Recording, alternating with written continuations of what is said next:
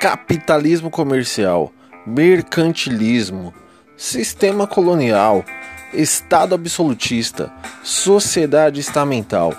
Grosso modo, esses foram as características básicas do sistema econômico, político e social dominante na Europa Ocidental entre os séculos 16 e 18.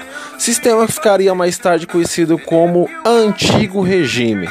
O absolutismo, com seu soberano autocrático, constitui a marca política mais visível deste conjunto e, de certa forma, o simboliza. Bom dia, boa tarde, boa noite para você, aluno de história. Estamos começando mais uma aula sobre a história moderna. Ok, tema de hoje então é absolutismo. Eu já falei para vocês, vou dar uma repetida aqui básica para a gente focar nesses nesses pontos principais que eu vou falar de novo mais para frente para ficar bem preso na cabeça de vocês, tá? Então vamos lá. O que foi o absolutismo? Então, alguns motivos para o surgimento do regime absolutista foram o desenvolvimento do comércio, o monetarismo, centralização política, centralização das tributações, da justiça e racionalização da burocracia. Então nós temos um sistema em desenvolvimento aqui que vai ter essas características. Então o comércio ele está expandido na Europa. Há toda uma lógica monetarista que a gente falou na última aula lá sobre o mercantilismo. Tem a centralização política na figura do rei, a centralização tributária no Estado, da justiça em figuras da nobreza e a toda uma racionalização da burocracia que vai moldando o jogo da sociedade moderna. Esse sistema que durou aproximadamente três séculos não constitui um simples momento de transição entre as formas de organização política do período medieval e o Estado burguês, que emergeria com a Revolução Francesa em fins do século XVIII. Então não é só simplesmente um momento de transição. É sim, mas é mais do que isso, tá? É, durante a Idade Média, a gente lembra que tem todo um rolê lá com, a, com relação a, aos senhores feudais e tudo mais. Isso, esse processo vai ser todo superado. Nós temos um renascimento é, comercial, teremos um renascimento do direito romano. E para o Falcon, que é um, um historiador, teórico da história, ele, vai, ele diz o seguinte: que a chamada sociedade de ordens tenta escamotear através de diversas práticas político-jurídicas e ideológicas o caráter essencial de tais sociedades, que são 1. Um, existência de uma classe de proprietários de terras ou senhores de terras que se autodefinem como ordens, nobres e clero. Então esses são senhores de terra. Uma classe de camponeses ocupantes, dois. Uma classe de camponeses ocupantes das terras, produtores diferenciados entre si por diferentes critérios ou costumes, mas tendo em comum que todos possuem as terras, mas não são donos dela, tá? 3. Existência de um número crescente de camponeses sem terra, espécie de proletariado rural e aumento de propriedades rurais nas mãos de indivíduos de origem burguesa. 4. Existência de uma burguesia mercantil muito variável em número e poder econômico, de uma formação social a outra. 5 existência de um aparelho burocrático e militar que executa as determinações do soberano e dá uma visibilidade à ideia de poder personificado pelo monarca. Mais um ponto: o Estado absolutista no Ocidente. Vamos lá, vamos pensar o seguinte. Uh, voltar um pouquinho. Então a gente tem uma divisão entre classes, tá? A gente tem nobres e clero. Temos o rei, que é o grande monarca, que está sendo amparado pela burocracia e pelo aparato militar, né? Que vai, de fato, é, torná-lo esse homem poderoso. Então, por trás dele tem um exército e tem uma administração do Estado.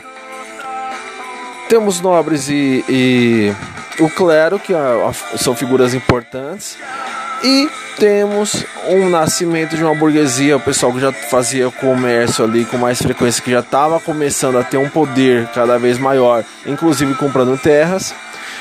Temos o camponês com e sem terra e temos o trabalhador da cidade, ok?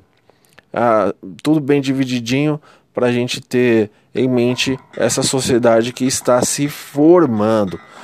Vamos lá, o Estado absolutista no Ocidente. Então, no século XVI, as monarquias vão se centralizar. A gente tem, ah, como exemplo, três grandes monarquias: França, Inglaterra e Espanha, que representavam uma ruptura decisiva com a soberania piramidal e parcelada das formações sociais medievais, com seu sistema de propriedade e vassalagem. Então agora dá uma super ruptura, não temos mais esse sistema, mas o, o Estado Nacional moderno as lutas de classe se equilibram. Então, todo esse pessoal que eu falei, há um equilíbrio entre luta de classe entre a burguesia e os nobres. Então, os burgueses estão tendo cada vez um papel mais primordial de poder nesse estado. Tá, então lembrando, vamos lembrar aqui as características da monarquia absoluta. Ela vai introduzir então um exército regular. Então agora tem um exército pronto do estado, uma burocracia permanente, um sistema tributário nacional, então diferente da vassalagem lá, em que o sistema tributário era por terras, do vassalo com o sucerano, agora é um sistema tributário nacional. Codificação do direito, que é a volta do direito romano para dar ordem a esse Estado.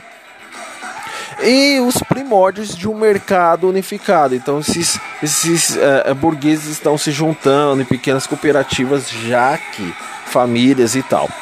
Embora essas características já pareçam capitalistas, pois coincidem com o fim da servidão, o absolutismo corresponde ao equilíbrio entre a burguesia e a nobreza. Então ainda não é um sistema capitalista, tá? Ok, o Estado moderno ele vai se desenvolver, se desenvolver diante de meios para garantir esse controle político do monarca, né? Aquilo tudo que eu falei para vocês. Inclusive a ideia de nacionalidade começa a nascer aqui, há também um idioma nacional.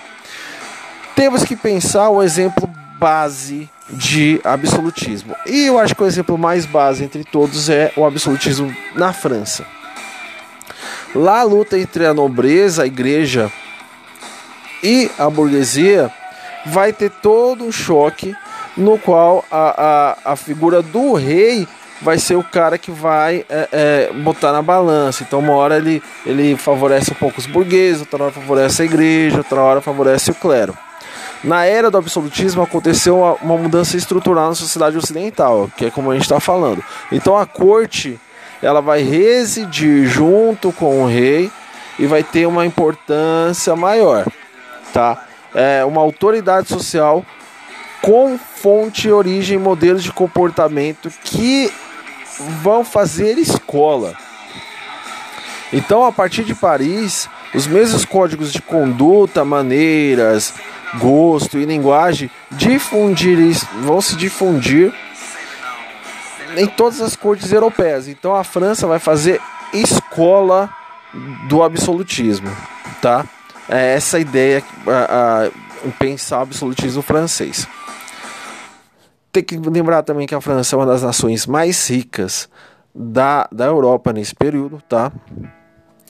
E a, a, a, forma refinada de se portar, a linguagem, vai, vai ter toda uma distinção, uma ideia de civilidade que os outros vão querer copiar do absolutismo francês, ok?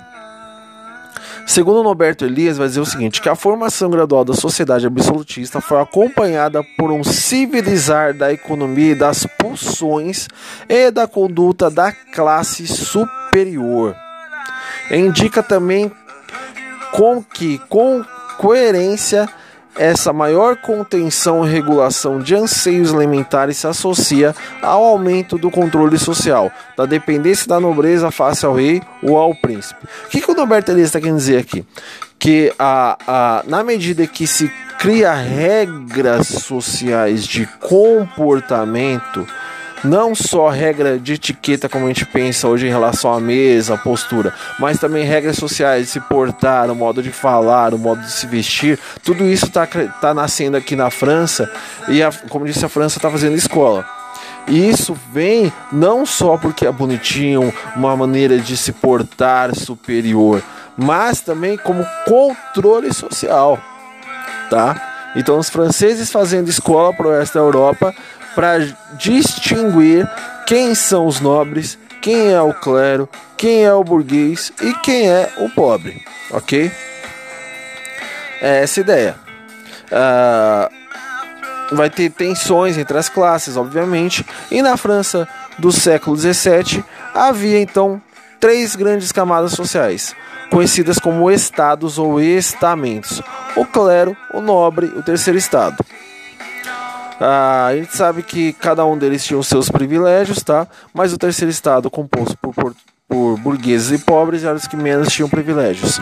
O conflito entre essas grandes camadas sociais foi a condição fundamental para a formação e estabilidade do poder absoluto, que, como disse agora há pouco, o rei ele equilibrava, né? Então, uma hora cediam para um, cediam para outro. O próprio rei também instigava as disputas, porque na medida que eles disputavam entre si, eles esqueciam do rei. Então, para proteger a alta burguesia, deu-lhes o um monopólio comercial e industrial, arredou a cobrança de impostos, garantindo a ascensão social e o apoio contra as outras classes. Então, em alguns momentos da França, a gente vai ver muitas vezes esse apoio aos nobres e, os burgueses ficando revoltados. Aí, na medida que eles ficavam cada vez mais revoltados, o rei ia lá e opa, cedia a burguesia e tirava um pouco os privilégios dos nobres. E assim o rei ele equilibrava a balança. O exemplo clássico de, de monarca absoluta, absoluto foi uh, Luís XIV, correto? No qual a frase que ficou para a história foi: O Estado sou eu, ou seja, eu sou o cara que manda. Eu falei, a água parou e minha ordem é lei, minha palavra é lei, ok? Esse foi o absolutismo, então, a, a, constituição de um Estado centralizado na figura do, do rei, em que ele manda e desmanda, ok? E a partir desse poder absoluto, ele vai reger toda a sociedade e equilibrar as disputas entre as outras classes. Beleza? Valeu. É isso que eu ia dizer para vocês. Até a próxima.